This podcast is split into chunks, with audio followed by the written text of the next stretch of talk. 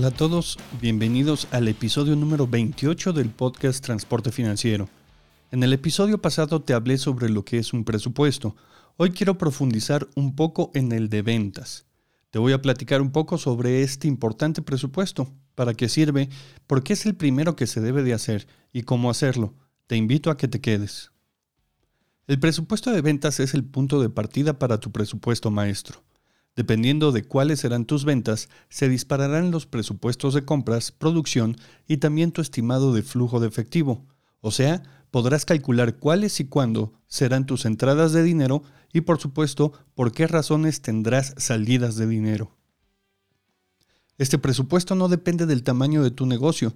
Si tienes una unidad, 10 o 800, de todas maneras debes realizarlo, ya que te ayudará como guía de gastos y de inversión de excedentes. ¿Para qué sirve un presupuesto de ventas? Primero, te ayuda a fijar mejores objetivos. Un objetivo tan general como vender lo más posible no ayuda nada a tu departamento de ventas. Debes fijar un número exacto de ingresos, es decir, debe estar expresado en moneda. Segundo, te ayuda a evitar gastos innecesarios y te permite calcular con exactitud las inversiones. Sabiendo exactamente cuánto vas a vender, puedes hacer un cálculo de los gastos en los que estarás incurriendo para poder realizar los servicios que estás estimando. Además, sabrás si cuentas con los excedentes necesarios para realizar la compra de algún equipo o algún otro tipo de inversión. Tercero, dispones de un tablero de control de toda la actividad de la empresa. Este presupuesto te servirá como guía para que sepas cada cierto tiempo si la operación del año va según lo habías planeado. El presupuesto de ventas está compuesto de cuatro partes fundamentales. Primero, la periodicidad. El presupuesto debe tener cierta vigencia, debe estar realizado por cierta cantidad de tiempo. Lo que normalmente se hace es que tienes una meta de ventas para dentro de tres años, esta meta la divides en presupuestos anuales y el presupuesto anual los revisas cada cierto tiempo.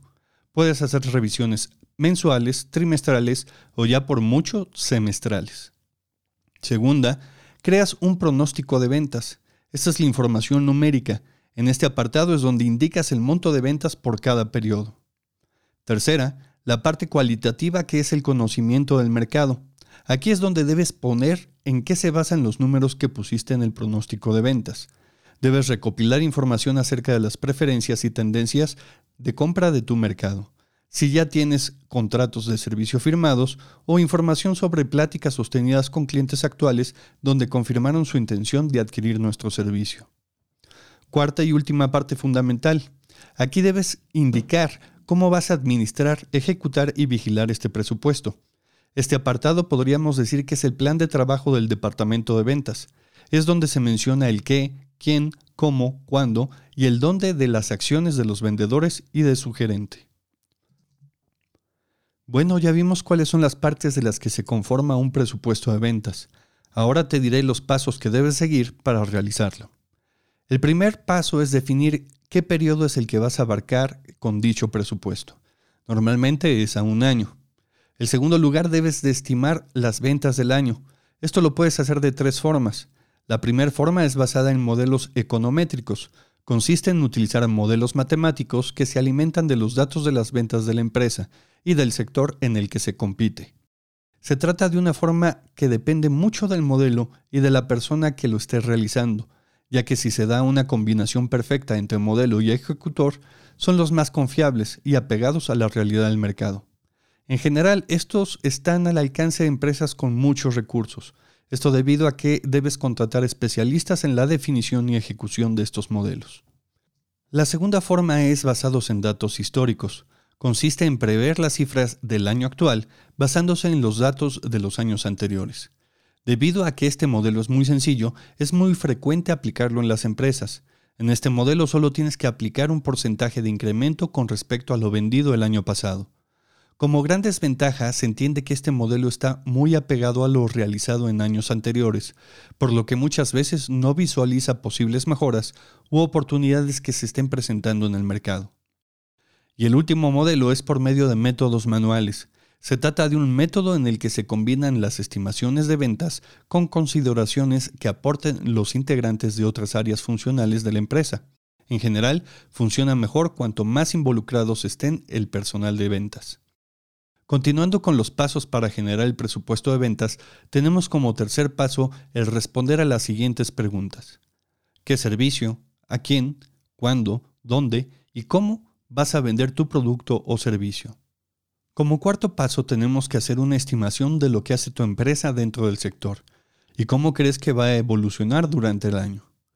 En el quinto paso hay que hacer un análisis de factores externos que puedan generar cambios a tu presupuesto.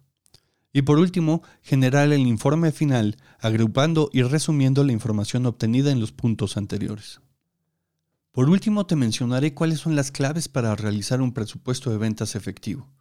Primero, analiza la situación actual de la empresa y cuenta con la opinión de los responsables de cada área, ellos te van a dar mucha información de cómo está dentro tu empresa, cuánto es lo que puedes producir, si tienes algún problema interno, por ejemplo, si tienes algún equipo que tú no supieras que está en mantenimiento, eh, si te hacen falta refacciones, eso puede afectarte al momento de estar en, en la autopista.